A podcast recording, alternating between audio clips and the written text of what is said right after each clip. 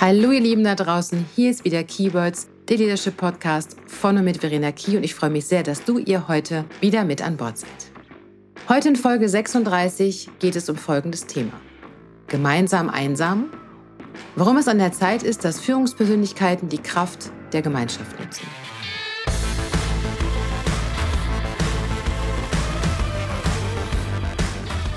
Ich möchte heute meinen Podcast gerne mit einer kleinen Geschichte starten. Einer kleinen Geschichte, die ich äh, im Internet gefunden habe und äh, die schon sehr lange dort rumgeistert. Und ich finde, dass sie als Einstieg für das Thema Gemeinschaft und Stärke der Gemeinschaft gerade auch im Unternehmenskontext einfach sehr gut passt.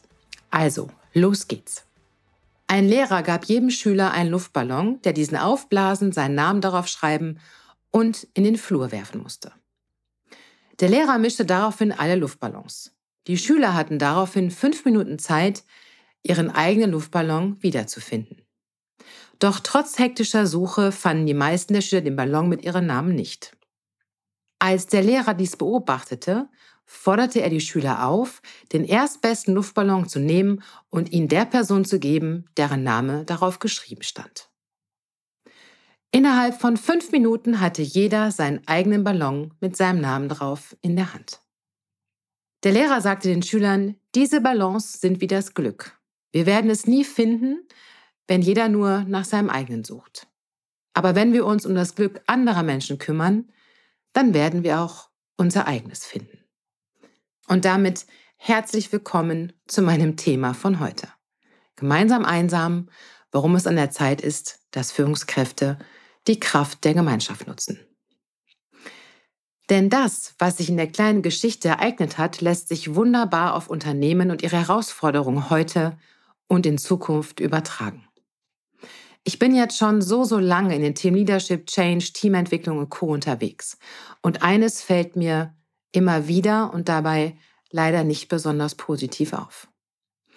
Führungskräfte stellen sich den Herausforderungen ihres beruflichen Alltags und denen der Zukunft immer noch viel zu oft alleine. Aber warum denn eigentlich? Wisst ihr, wann immer ich in Unternehmen unterwegs bin, sehe ich so viel Potenzial, so viel Vielfalt, Wissen, unterschiedliche Talente. Nur irgendwie wird all das nicht ausreichend oder richtig genutzt. Und ich stelle mir ganz oft die Frage, warum so viele alleine kämpfen, wenn es doch so viele Möglichkeiten gibt, es zusammenzutun. Und dann frage ich mich im Anschluss auch immer direkt, ist eigentlich überhaupt noch die Zeit für Einzelkämpfermodus oder ist die schon längst vorbei? Und ich bin in meiner Recherche auch für diese Folge über einen Artikel im Harvard Business Manager gestoßen. Und hier wurde beschrieben, dass schon der Management-Vordenker Henry Mintzberg in 2009 während der Weltfinanzkrise eine Aussage getroffen hatte, die heute nicht treffender sein könnte. Er setzte damals seine Idee, das Unternehmen als Gemeinschaft zu sehen, einer ja wirklich damals bröckelnden Weltordnung entgegen. Seine These, dass der Topmanager als abgehobener Anführer endgültig ausgedient habe, ist auch noch zwölf Jahre später aktueller als jemals zuvor. Wir Menschen tendieren gefühlt immer mehr hin zu völlig überzogenen Individualismus. Sei du selbst, finde deinen eigenen Stil, sei anders als die anderen und viele weitere solcher Slogans finden wir zuhauf bei Social Media und in den Medien. Die Frage aber ist, ob ein derart stark ausgeprägter Individualismus förderlich ist, um Gemeinschaft zu fördern. Die Gefahr besteht in Unternehmen, dass es durch einen Hype von Manager zu Leader und einer erhöhten Form der Individualität zu einer stärkeren Isolation der Führungskräfte von ihren Mitarbeitern, auch von Kollegen auf gleicher Ebene kommt. Und wisst ihr, genau das ist das, was wir eben nicht mehr brauchen. Nicht in der Gesellschaft und schon gar nicht im Unternehmenskontext. Schaut, wir Menschen sind schlicht und ergreifend für Alleingänge nicht gemacht. Wir sind von Natur aus soziale Wesen, die sich ohne ein soziales Gefüge schlicht und ergreifend nicht entfalten können. Und genauso ergeht es wohl vielen Unternehmen, die noch den Geist der Vergangenheit mit sich rumschleppen, bei den Menschen ja so als banale und vor allem schnell austauschbare Ressource betrachtet werden. Das nennt man dann übrigens Human Resources und das macht es nicht besser. Und dieses Human Resources ist ein Wort, das ist so alt und so hat man einfach früher das Kapital Mensch, die Ressource Mensch beschrieben. Noch immer heißt die Personalabteilung ein Stück weit so, HR, Human Resources. Aber ganz ehrlich, so kann man Menschen eben nicht mehr betrachten, nicht als austauschbare Ressource. Und es gab eine Zeit, in der es ganz oft darum ging, über Ziele zu führen und Sinnhaftigkeit der eigenen Arbeit überhaupt keine Rolle gespielt hat.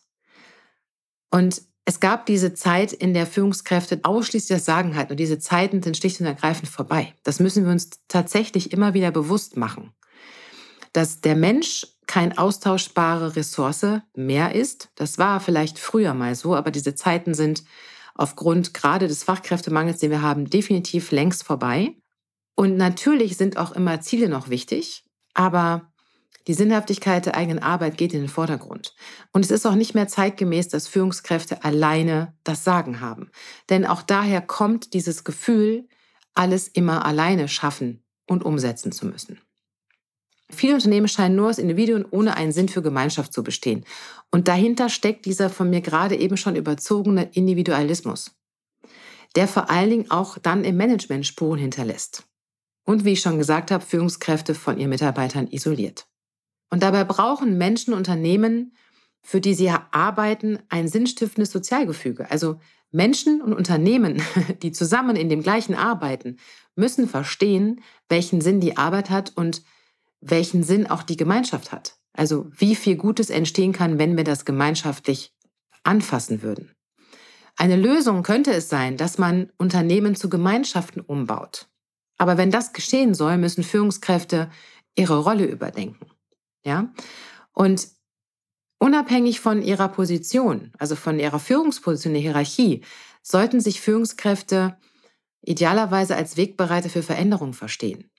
Und vor allem sollte man aufhören, Mitarbeiter als beliebig austauschbare Human Resource zu betrachten. Und ich habe jetzt schon ein paar Mal das Wort Sinn gesagt.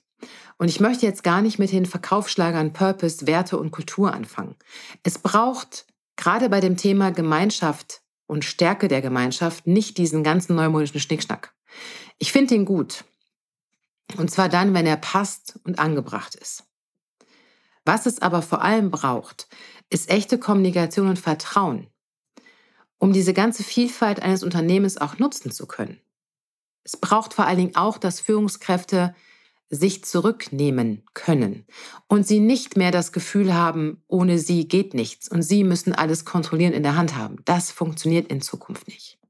Es braucht also eine Plattform von Respekt, Vertrauen, Weitsicht und aber auch die Fähigkeit, andere Perspektiven einnehmen zu können. Das gilt in erster Linie für Führungskräfte und wenn sie das als Vorbilder vorleben, dann können auch diese Fähigkeiten ihre Mitarbeitenden ausbringen. Es braucht aber auch den Mut, sich als Führungskraft einzugestehen, dass man alleine, egal wie viel Wissen, Erfahrung etc. ich mitbringe, ich die Kraft der Gemeinschaft des Teams brauche, um die Herausforderungen der Zukunft zu meistern. Ihr, du, wir sind alle auf das Wissen und die Kompetenzen unserer Teams und Kollegen angewiesen. Und das gilt in vielerlei Hinsicht. Zum einen findet und bindet man Talente an sich und das Unternehmen, wenn man Eigenverantwortung und Raum für persönliches Wachstum fördert. Wenn man sein Team an Entscheidung, Vision und Innovation auch partizipieren lässt, also sie mit daran beteiligt. Das ist das eine. Und das hilft beiden Seiten. Es hilft einmal euch als Führungskraft, weil ihr Verantwortung abgeben und euch damit ein Stück weit entlasten könnt. Und es hilft euren Mitarbeitern und Teams, weil sie sich eben mehr mit dem Unternehmen und ihrer Aufgabe identifizieren können. Sie spüren dann idealerweise, dass sie Teil des großen Ganzen sind und das, was sie tun, auch wirklich sinnvoll ist und Sinn macht. Für euch, fürs Unternehmen und für sich selbst.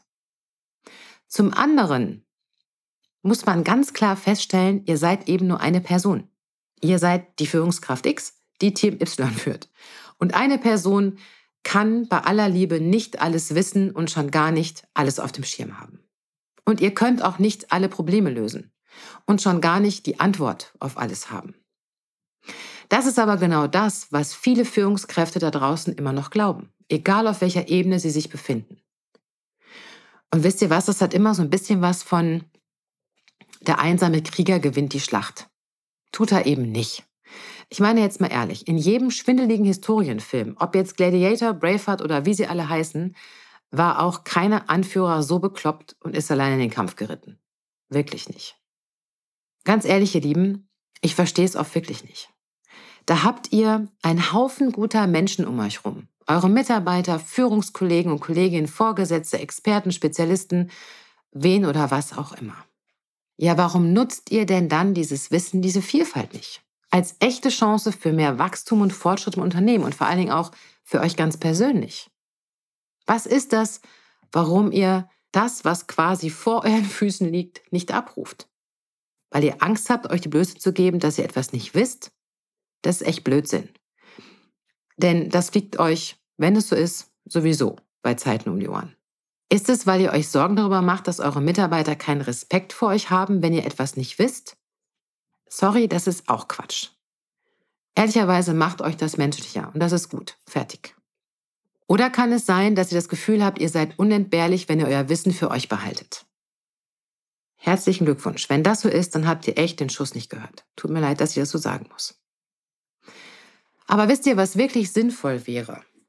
Sinnvoll wäre, wenn ihr, wenn Unternehmen einfach mal aufmachen, Flanke zeigen. Wenn die Menschen in Unternehmen in echten und idealerweise auch noch wertfreien Kontakt treten. Ohne Vorurteil, ohne irgendwas. Was das nach sich zieht, ganz viel Gutes, ehrlich gesagt. Gemeinsam mit eurem Team entsteht dadurch mehr Klarheit, Vielfalt und Sinnstiftung. Mit Blick auf das gesamte Unternehmen fördert dies Offenheit, die Identifikation, Partizipation, Vision und Strategien. Und wenn ihr dann noch in Kontakt mit euren Führungskollegen und Kolleginnen geht, dann entsteht Wissenstransfer, Netzwerken, kollegiale Beratung, Vertrauen und nach und nach eine sich öffnende Führungskultur. Und wisst ihr was? Das ist genau das, was wir brauchen. Das brauchen wir heute, morgen, die nächsten Jahre. Weg vom antiquierten Einzelkämpfermodus hin zu mehr gemeinschaftlichem Denken und Handeln. Das ist es, mehr nicht. Und wenn ihr jetzt darauf wartet, dass irgendjemand in eurem Unternehmen, wo ihr gerade seid, damit anfängt, dann könnt ihr womöglich lange darauf warten. Mach du doch einfach den ersten Schritt, wie auch immer dieser für dich und dein Team aussehen mag. Und ich habe im Rahmen meiner Recherche noch einen schönen Satz gelesen vom Trendforscher Franz Kühmeier. Den möchte ich gerne zitieren und mich bedanken dafür, dass es so viele schlaue Menschen da draußen gibt, die einfach viele wahre Worte finden. Franz Kühmeier hat geschrieben, in jeder Organisation gibt es Menschen, denen andere folgen. Und genau das ist es. Du kannst entscheiden, ob du jemand sein möchtest, dem man folgt, oder jemand, der darauf wartet, bis jemand anderer den ersten Schritt geht. It's up on you. Und mit diesem letzten Satz verabschiede ich mich heute von euch aus der Folge 36. Wenn euch mein Podcast gefallen hat und gerade auch diese Folge, dann lasst mir gerne ein Like da oder schreibt mir eine kleine Bewertung. Ihr möchtet wissen, wie ihr gemeinsam im Team besser werdet, wie ihr euer Team auf stärkere Füße stellen könnt, Wissen teilen könnt, dann besucht doch einfach meine Website unter www.verena-ski.de und ruft mich an, wenn ich euch helfen darf. Ihr möchtet mit mir in Kontakt treten, gerne diskutieren über meine Folgen, meine Themen, meine Inhalte, dann könnt ihr dies tun auf Social Media oder aber per Mail an hello at verena-key.de. Also Lieben da draußen, ich wünsche euch eine gute Zeit, passt gut auf euch auf und bis ganz bald, eure Verena.